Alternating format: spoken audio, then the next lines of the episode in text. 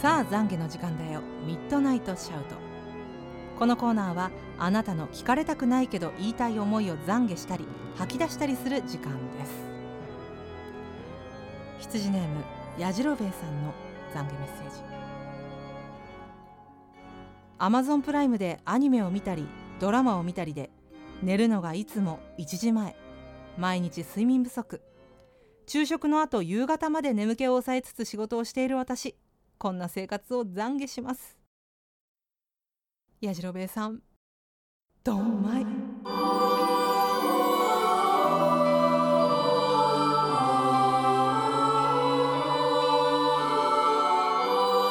追伸。ただいま勇者ヨシヒコと魔王の城にハマってます。山田孝之さん主役でドラクエのパロディでドラマをやっている。ゲストも超一流。あまりにもくだらないドラマにはまりましたといただいておりますが。そうですか。まあしょうがないね。アマゾンプライムはもう見始めたら沼です。もうなかなか抜けられないっていうのはもう私も身をもって存じておりますのでもこれはもう本当にしょうがない。ただ睡眠負債は良くないんで解消すべく規則正しい生活を心がけていきましょう。ねえ私も1時前とかもう2時とか3時とかなっちゃうことあるんだよな。ちょっとゲームしてるだけちょっと漫画読んでるだけでそうなっちゃうから。何かにはまるっていうのは幸せで苦しいものですね。そんなやじろべえさんですが名詞についてはこれといった名詞はありません。ことわざとしては早起きは三問の得。ミッドナイトシャウトで寝不足を懺悔した。矢印部さんが早起きは三問の得。毎朝5時半には起きて仕事に行く準備をしています。始業時間の1時間半前に会社に着いて心の余裕を持って仕事をしています。あらそうですか。すごいね。始業時間の1時間半前。私が心に余裕を持って仕事に就こうと思ったら職場に行こうと思ったら10分15分前ぐらいかな。着くとしたら1時間半前は早いね。すごいですね。5時半なんて私起きてないです。今ね最近はね朝の時間を大事にしようと思って6時半とかに起きるのが常なんですけどそうかそうか、まあ、早起きは三問の得、まあ、ことわざですね。これは迷信とはちょっと違いますもんね。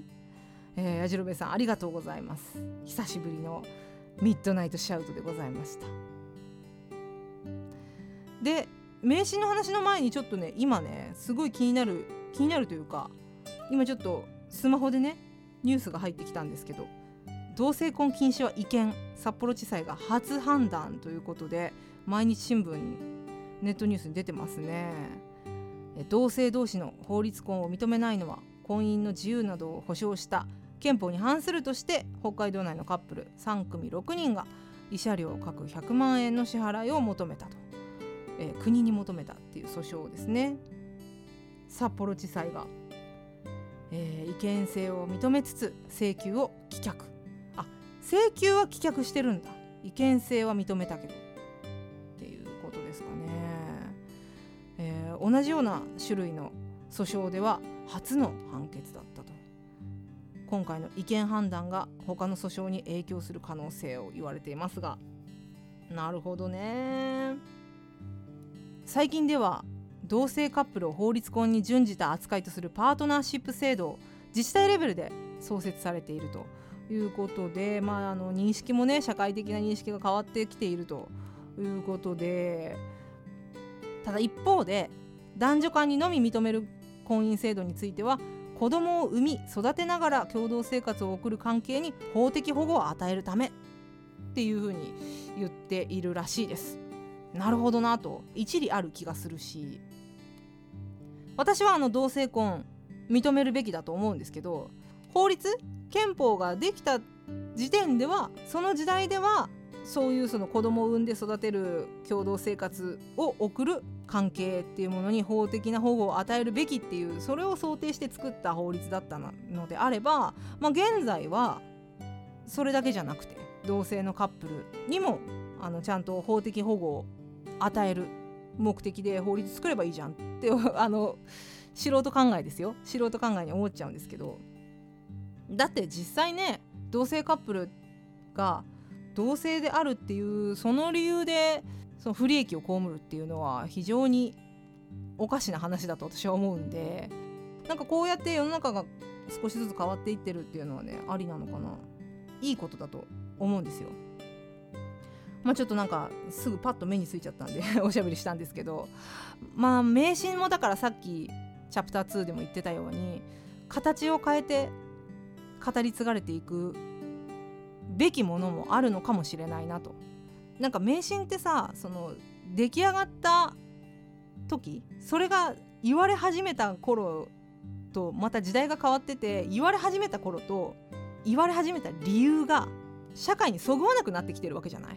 今は井戸を使うのは一般的ではないしとか今は爪切りが便利になってとても安全になっているしとかなんかそうそうやって社会とかそういったものが変わってきてそぐわなくなってきているのであれば形を変えていくっていうのもありだと思うのよね。だからこうやって法律も形を変えていけばいいし迷信だって形を変えていけばいいと私は思っちゃうんだけどどうでしょうかね。そういう意味でなんか新しい迷信ができていくっていうのも面白いかな。でしかも SNS とかそういうのがこう流行っている今できやすいと思うんだよな迷信って。ただなんかすっごい嫌なのがそこにね利害が利害関係が絡んできたりとかなんかね商業の香りがしたりするとすごい面白くないんだよな。なんかこうみんなでなんとなくそれを信じるみたいなそういう話ができたら面白いなっていう 単に面白いなっていう話なんですけど。まあだからそうやって世の中変わってきている。迷信も形を変えるべき法律も形を変えるべきと、まあ、そういった感じでまとめてよろしいでしょうか。なんか変なまとめになっちゃったなまた、えー、それではちょいと挟んでエンディングです。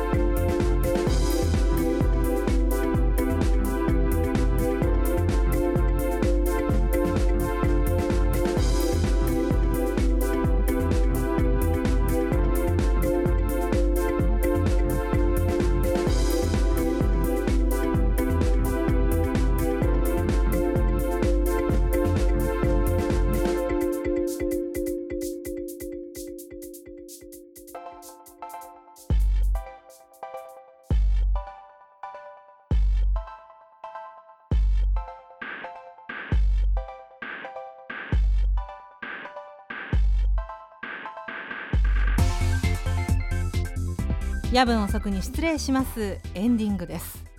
今回はちょっと目についたニュースをそのまま入れるみたいなことをやってしまったのでまとめ方が変な感じになっちゃいましたけれども。まあでも時代の変化とともに人々が口にするものも変わってくると。迷信も変わっていくんじゃないかと。もしかしたら知らないだけで世の中には迷信を研究されてる方もいらっしゃるでしょうからそういう人たちから見たら迷信はね日々変化しているよっていうご意見もあるのかもしれないですしなんかちょっと詳しい人に話聞いてみたいですよね。迷信。ちょっと面白いなと思っちゃった。で私はなんかやっぱ法律とかそういうのすごい気になるタイプなんで法律がこうやってね変わっていく兆しがちょっとずつ見えていってるのかなっていうのは私はとても肯定的に捉えています。まあしかしイケイケどんどんであの変わっていけって思ってるわけじゃなくてきちんと議論がなされるべきだと思っているのでまああの私みたいな素人じゃなくてねあのちゃんとしたあの学者さんとか専門家の方たちがいろいろ考えていらっしゃるんじゃないかなと思うんですけどでもそれを人事だと思わずにえー、ちょっとアンテナ張っていこうかなって思いました。さあ次回はですね3月26日金曜日配信にしたいと思います。金曜日に戻します。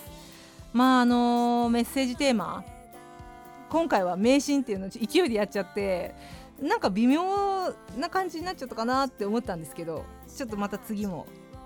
面白いメッセージテーマ考えられたらなと思います。メッセージテーマ自体をこういうメッセージテーマでどうでしょうっていうメッセージも、えー、送っていただければと思いますので、えー、お待ちしております。メッセージテーマの発表はなんでえー、っと23日火曜日にしましょうか。23日火曜日の夜にメッセージテーマを発表し、えー、25日夜には締め切りという形にさせていただこうかなと思います。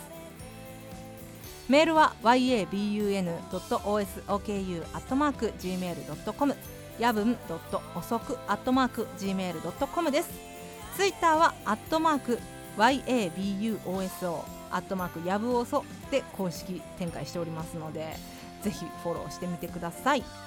ハッシュタグやぶおそもまだまだ生きております。ぜひハッシュタグつけてつぶやいてくださいね。